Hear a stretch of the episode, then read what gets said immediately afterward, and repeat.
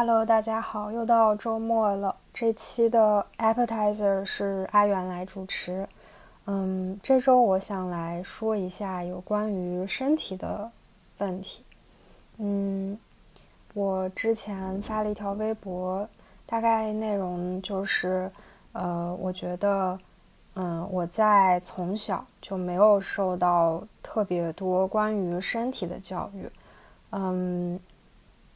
主要来说，就是大家可能都比较在意精神上或者是学业上面的问题，而没有特别多的人会去在意，嗯，小朋友的对于身体的了解，就是对于自己身体的了解和探索，然后也对于他们，嗯，有关于在身体的运动中达到，嗯，和自己。的交流这方面的教育特别少，嗯，然后我是，嗯，在上完学之后，才开始慢慢学着去和自己的身体相处，然后学着更多的了解自己的身体，然后这个方式呢，就是通过运动或者是去跳舞，虽然我。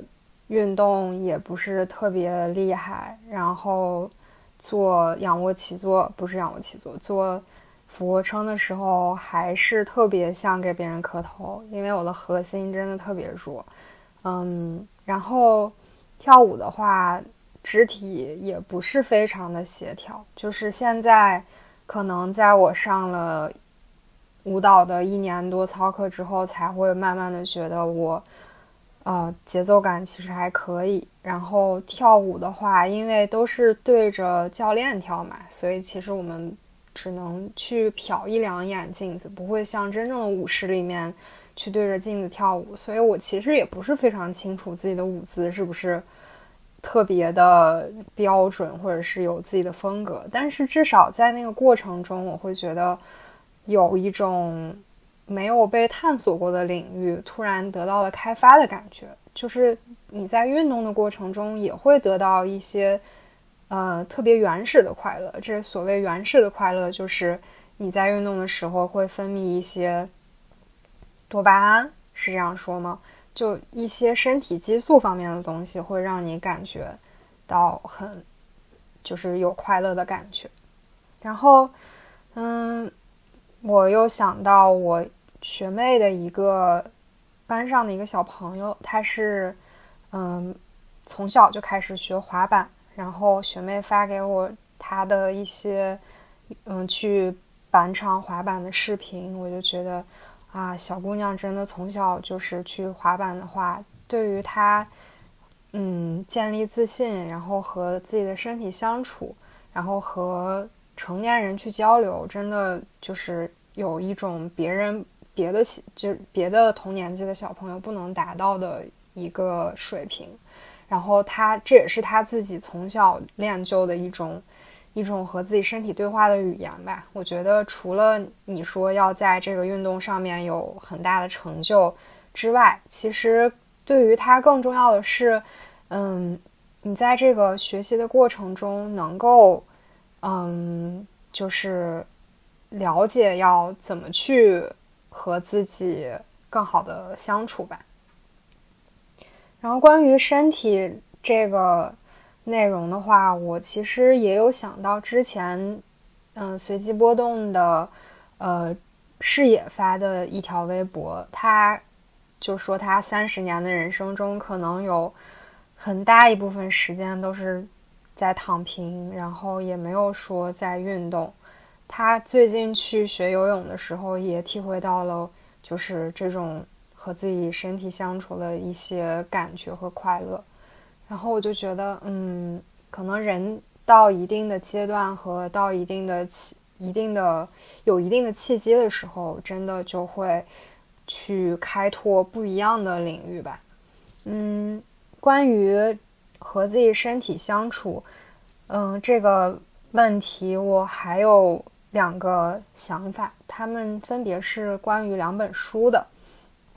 第一本书是《试论疲倦》，然后《试论疲倦》里面有一段，关于，嗯，就是之前人们劳作的时候的过程和他们产生的一个一个感觉吧。我把这段念给大家。在童年时代，四十年代末五十年代初，用机器脱粒打谷还是件稀罕事。那时还不能直接在田野里自动操作，麦穗从自动收割机一边进去，一袋又一袋磨好的面粉从另一边钻出来，而是在家里的脱粒棚里进行。租借机器，那种机器在脱粒时节从一个农家被租借到另一个农家。脱麦粒的过程需要雇适合的小工进行流水作业，他们每次都要有一个人将麦捆从停在外面的对脱粒棚来说实在太多太高的车上扔给下一个人，这一个再将其递给里面的那个呃担当重担的人，尽可能不要把错误的、不适合的手握的麦穗对着前面。这个担当重任的人站在轰鸣着，让整个脱粒棚都在抖动的机器旁，来回挥动合把，慢慢地在脱粒齿轮滚动之间将麦穗尖推进去。每次都发出噼里啪啦的响声，脱空的秸秆随之从后面滑出来，堆成一堆。另一个小工用一个特别长的木叉举到上面，送给流水线上的最后一些小工。通常都是村里的孩子，他们站在脱粒棚的阁楼上，将秸秆拖到最里面的角落里，四处塞得满满的，踏踏实实的。草垛在它们之间堆得越高，里面就变得越黑。这一切要持续到门前的车辆重量不断减轻并卸空为止，脱粒棚里也随之豁然变得光亮。这个过程没有间歇，迅速且交叉进行。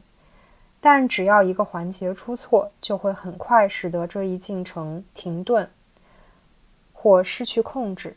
流水线上最后一位，快到脱粒最后结束的时刻，常常被埋在已经堆积如山的秸秆之中，几乎没有一点活动空间。在黑暗中，如果他不能为一直还在继续快速堆上来的秸秆在自己身边找个空堆好的话，那么也会打乱进程。他自己几乎要窒息似的逃离他的位置，可是托利又一次顺利的完成了盖过一切声音的机器，即使嘴巴对着耳朵大大声吼叫也听不明白了。关闭了，多么安静啊！不仅在托利棚里，而且在整个乡村，多么明亮啊！不是亮晃晃的让人眼花，而是照耀着人们四周。当晨雾落下时，我们就双膝发软地在外面的院子里跌跌撞撞、踉踉跄跄地收拾。这在后来有点玩耍的性质。我们的腿和胳膊都被划破了，秸秆刺儿留在头发里、指甲缝里和脚趾间。这幅图像中最持久的就是我们的鼻孔，因为灰尘不仅变成灰色，而且是黑色。男人、女人，还有我们这些孩子，都是。我们坐在在我回忆中总是在户外下午的阳光里，享受着共同的疲倦、聊天或者沉默。在这种疲倦中，一些人坐落在院子的板凳上，另一些在车杠上，还有一些已经躺得离得远远的草地上。的确，好像聚在一起，处在一段短暂的和睦中。也包括所有的邻居，还有老老少少们。一种疲倦的云雾，一种超越尘世的疲倦。那时将我们团结起来，直到宣布下一次卸载合把。童年在农村的这种群体疲倦图像，我还有很多。嗯，这一段是《是论疲倦》里面的。接下来我再念一个其他的。这段是来自于铃木忠志的《文化就是身体》，小标题是“全球萎缩症阴影”。人们的身体逐渐脱离日常生活，或许就是一直以来激化现代社会重结果甚于过程的原因。经过了农业、工业和信息时代，我们生存上所需要面对的挣扎越来越与身体无关。铃木的许多哲学都是对人类这种去身体化状况的思考。在他看来，这种状况的出现直接导致了当代文明对非动物性能源几乎完全的依赖。早自1960年代起，他就预见现代科技将如何逐步稀释我们的个人自我和群体身份。他早已预见，在网络智能技术影响下，今天我们在身体、声音和语言表达上的贫乏。事实上，我们正在见证。人类的交流从身体的生物的模式转移向虚拟的电子的模式。在一个性交并不只是为了繁衍的时代，我们对身体外体验 （out of body experience） 已经越来越习以为常。随着全世界在虚拟媒介影响下越来越被动麻木，越来越与自己的身体脱节，行为越来越可预测，那些掌权者。创造出这种新型沟通体系以及随之而生的世界秩序的人，滥用权力的可能性也呈指数级激增。小标题：文化即是身体。铃木意识到全球化的危险，也意识到它会造成民族之间的极端不平等，以及随之而来的暴力。在铃木的哲学里，这种危机并不是不可避免或无法解决的。他鼓励我们通过探索沉睡于当代身体里的原始动物性能源来重拾我们的社会能动性 （social agency）。他的训练方法在演员身上唤醒并开发这种能源，进而使他们拥有冲击观众的能力，并演示文化即是身体是怎么一回事。通过这个行为本身成为戏剧，才产生片。即说话人的内在变化展现在观者眼前，这个转化的过程就是我们所说的表演。演员通过自身使用语言、空间、动作和能量等元素的魅力，和观众建立起一种联系，并通过这种联系，在观众身上引发一种超日常、不断变化的直观感知。片的力量就这样起作用了。演员的这种在场感清晰的时候，他这种引发直观感的能力，能让观众体验到一种不同于日常生活的身体和精神满足。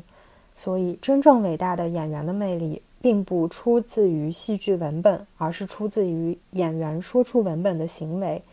推动这个行为的是演员的潜意识，而这个行为让演员转化为最饱满的自己。通过说台词这个含有虚构成分的行为，在这个日常生活中，一般处于休眠状态的核心自我得到了彰显。借助一个虚构的真实来启动自己身上的魅力，演员把观众引到一个不寻常的、超乎他们的日常生活的氛围里。这时候，说台词这个骗的行为创造了一个深度空间，让观看者和被观看者。由最初在结构上的分开和疏离，进入一种同在的状态。当演员和观众之间产生这种同在的一刹那，戏剧便诞生了。好，这就是我这周想要分享的有关身体的一些思考。那我们下期再见啦